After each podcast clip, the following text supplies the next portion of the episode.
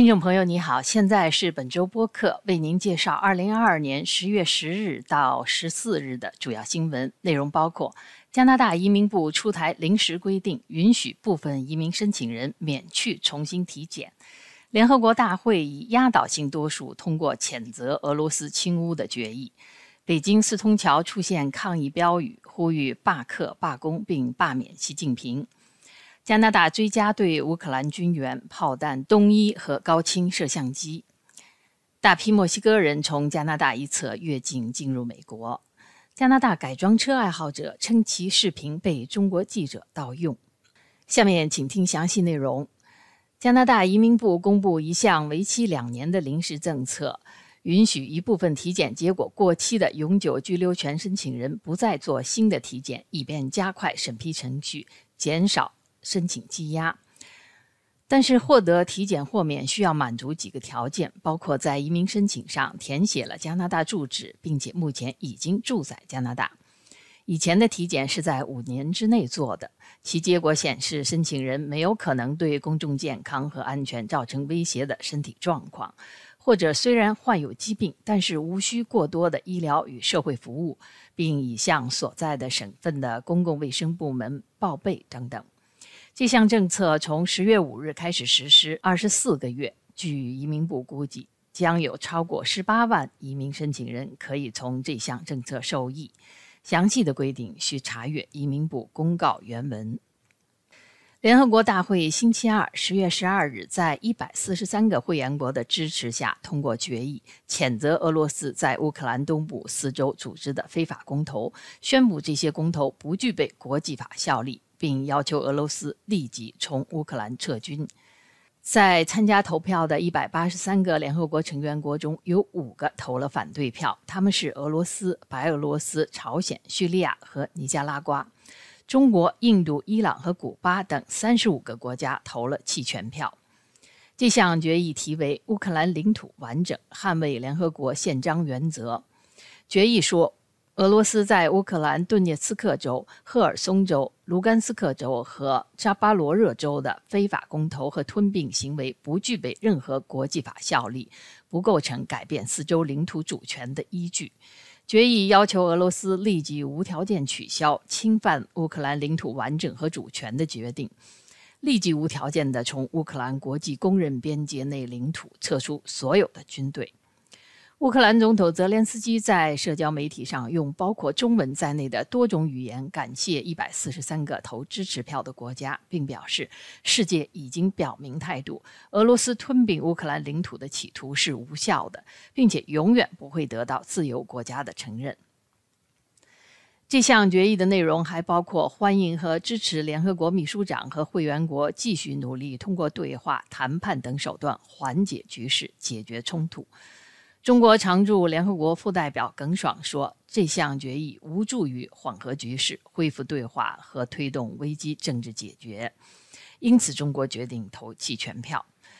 美国常驻联合国代表托马斯·格林菲尔德说：“无论大国小国，只要是联合国会员国，就拥有自己的边界，并受到国际法保护。任何国家都不能使用武力重新划分边界。这就是为什么我们大家一起建立了联合国。”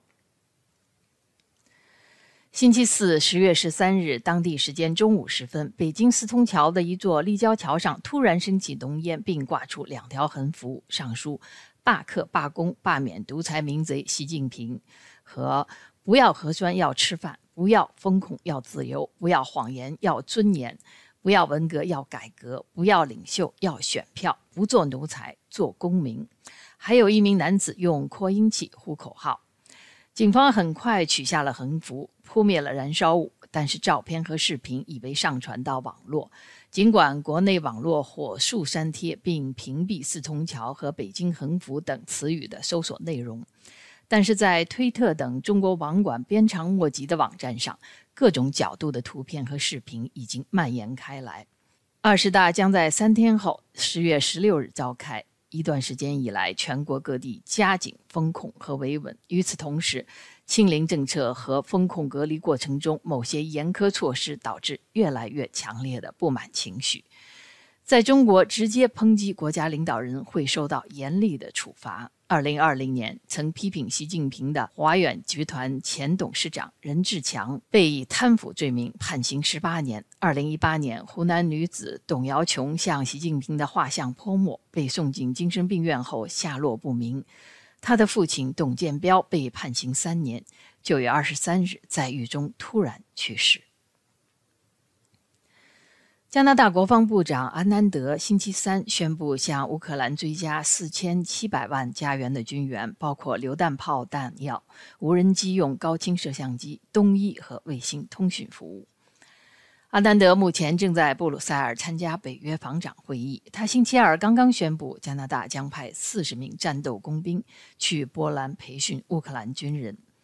与此同时，德国国防部宣布将向乌克兰提供更多的 PZH 两千自行榴弹炮和 Mars 二型多管火箭炮。荷兰国防部长奥隆格伦也宣布向乌克兰提供价值一千五百万欧元的防空导弹。他表示，俄罗斯过去几天来对乌克兰各地的导弹攻击显示出防空系统的重要。普京通过这波攻击取得的唯一成果是我们将向乌克兰提供更多的武器。